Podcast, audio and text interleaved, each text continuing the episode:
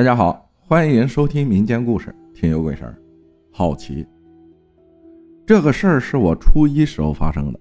我家在甘肃的一个小地方，当时我有一个好朋友比我小一岁，我们两个脾气也都比较冲，总是和别人一说二动手，胆子也比较大，总爱冒险。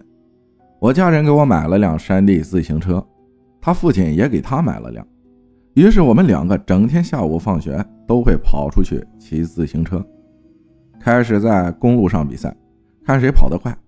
玩了几天，感觉没意思，想到自己骑的是山地自行车，应该去越野。但是我们这个城市没有山地，没办法，我们就去了城市边缘的农村里去越野。我们两个也不知道那是什么地方，就胡乱瞎转，不知道怎么就转到了坟地里。那地方有好多坟，我们虽然胆子大，但是遇到坟地也是很害怕。不知道为什么，到那里心里就很慌，从脚底散发出的恐惧。我们对视一眼后，用尽全身的力气骑得飞快，一会儿也就骑出去了。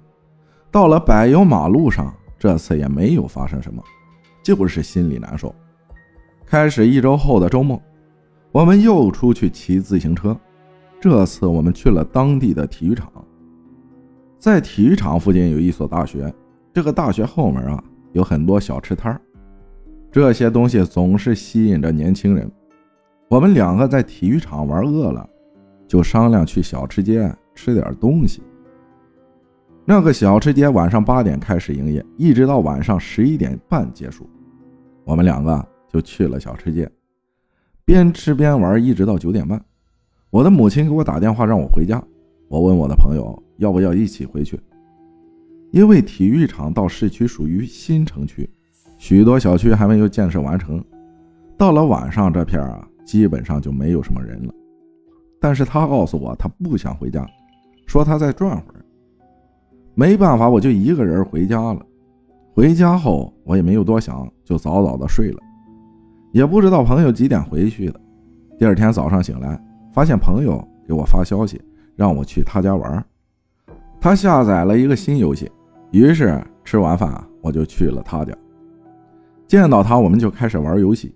边玩他边跟我说：“昨天晚上发生了个怪事他昨天晚上吃完饭十一点半了，不知道为什么家人没有给他打电话，于是他一个人就开始往回骑。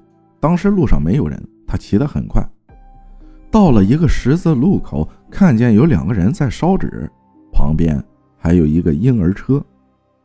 他觉得很好奇，这地方小区都没有竣工，什么人会在这里烧纸呢？也不知为什么，就下车走过去看了看。走近才发现是两个男的在烧纸，那两个男人也没有看他，只顾着烧纸。朋友很好奇，婴儿车里是什么？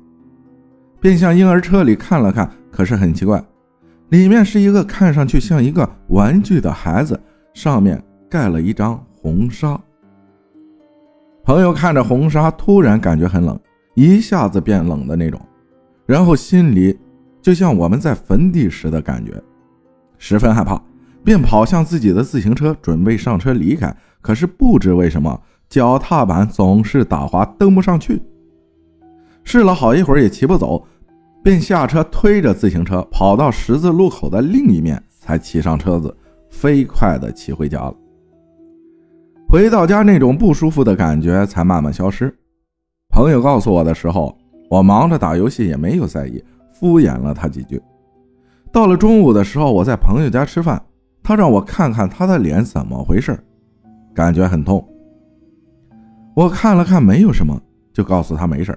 可到了下午，脸变成青色了，就好像被人揍了一样。我问他：“昨天晚上我走了，你有没有和别人打架？”他说：“没有。”我们就觉得可能是不小心碰到哪里了。可过了一会儿，越来越疼，脸也肿了起来。朋友就告诉了他的母亲，他母亲也问我们是不是昨天晚上和别人打架了。我们两个都说没有。他母亲也不相信，以为打架了，就抹了点跌打损伤的药，说明天就好了。结果第三天上学时，我发现他的脸还是肿的，他告诉我比昨天还疼，我就让他告诉他母亲去医院看看是不是牙龈什么的发炎了。朋友告诉了他母亲，他母亲便带着他去医院看了。医生说没有发炎，应该就是外伤，抹点药就好了。没办法，朋友就回家抹了两天药。邪门的是，四天时间，脸不但没有好，是反而越来越肿了，都快成一个猪头了。他母亲也害怕了，逼问他到底干什么，和谁打架了。朋友说没有打架，他母亲不相信，就找来问我。我告诉他母亲，那天我九点多就回家了，之后的事情我也不知道。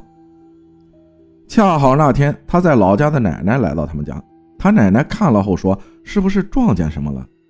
问我们去了哪里玩，这一说，我们想起朋友晚上回家的路上遇见的事情，便把那件事告诉他奶奶。他奶奶听了后说：“这准是撞见脏东西了。那新开发区连住宅楼都没有，哪里来的人烧纸？”于是带着朋友找到了一个他老家挺神的一个神婆。神婆看见朋友的脸，就问是不是看见了什么不该看的事儿。朋友的奶奶就说了那件事。神婆说：“胆子真大，居然敢过去看，还好人家没有缠着他，只是扇了他一巴掌，也没什么大事。”神婆用一个插着柳条的瓶子，倒了点水，抹在了朋友脸上，又给了朋友一个三角包，里面装着一个小桃木剑、一张符，让朋友缝在贴身的衣服上，三年后再取下来。朋友回家的第二天，脸就不肿了。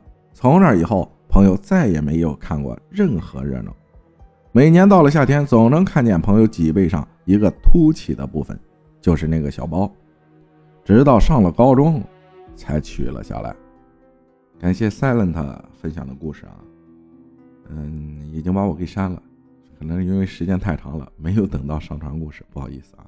还有大家不要好奇。然后是什么十月一节呀，什么七月节呀，清明节啊，好多在十字路口烧纸的，因为他们回不了家，所以就以这种方式来那个祭奠亲人逝去的亲人。感谢大家的收听，我是阿浩，咱们下期再见。